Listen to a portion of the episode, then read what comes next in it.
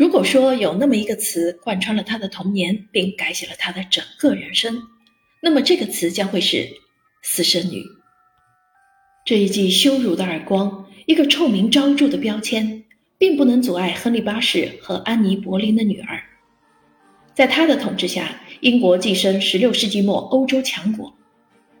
莎士比亚被这个命运带有浪漫色彩的文艺复兴公主所吸引。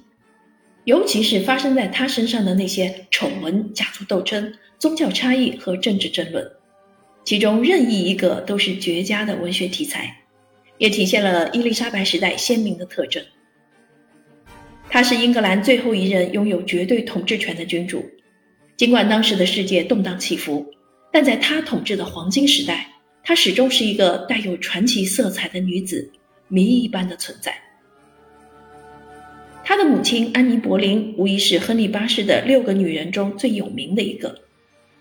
安妮·柏林原本是法国国王弗朗索瓦一世的妻子克罗德王后的女侍从官，而后重返英格兰宫廷。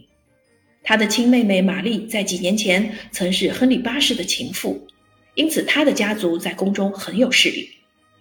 一五二五年，她重操旧职，成为英格兰王后凯瑟琳的女侍从官。很快便吸引了爱好女色的亨利八世，使其为之着迷。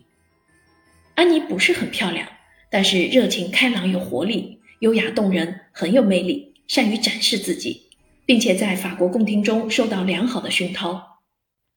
凯瑟琳王后是亨利八世长兄亚瑟的遗孀，他们只生了一个女儿，即出生于一五一六年的玛丽·都铎。亨利八世对他的王后很厌烦。安妮聪明狡猾。并且吸取了他妹妹早早被抛弃的教训，回绝了国王的追求。亨利为她的美貌智慧所倾倒，疯狂地爱上了她，一心想要迎娶安妮为后。于是他向教皇克雷芒七世提出与第一任妻子凯瑟琳王后的婚姻无效申请，但是教皇拒绝了他的请求。婚姻无效的申请过程从1527年一直延续到1533年，在此期间。安妮·柏林被国王的真诚所打动，于1532年秋天同意成为他的情妇。1533年1月25日，怀有身孕的安妮私下成为亨利八世的第二任妻子。然而，这时的婚姻无效申请尚未被通过。1533年6月1日，安妮在威斯敏斯特被加冕为英格兰王后。这时，距坎特伯雷大主教宣布国王与阿拉贡的凯瑟琳的婚姻无效仅仅八天。罗马教廷表示拒绝承认这次王后的加冕。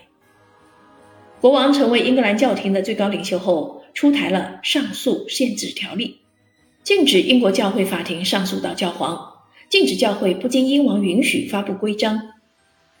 亨利八世与罗马教廷的分裂，只为了博得安妮·柏林一笑，但这个事件成为欧洲历史的转折点。三个月之后，王后安妮·柏林产下一名女婴。及未来的伊丽莎白女王，女孩比她同父异母的姐姐玛丽·都铎小十七岁。亨利八世对安妮·柏林的激情很快冷却了。他的第二任妻子被指控多项通奸罪，其中一项指控直指安妮与他的兄弟乱伦。然而这些罪状却没有任何实质性的证据。一五三六年，安妮·柏林被判处死刑，很快被斩首。亨利八世杀妻的行为酷似蓝胡子的血色传说。小伊丽莎白在母亲安妮被斩首后，也被剥夺王室称号，成为私生女，直到十一岁的时候才被重新认可为合法继承人。她是如何忍受这连续不断的侮辱的？她还将有一个同父异母的弟弟，国王第三任妻子珍西摩的儿子。珍西莫在产后几天死于产褥热。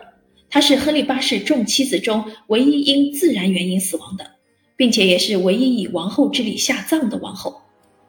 真的儿子是个在希腊语和拉丁语方面都极富天赋的王子，他将继承亨利八世的王位，封号爱德华六世。但他的身体很虚弱，受结核病影响，健康状况与日俱下。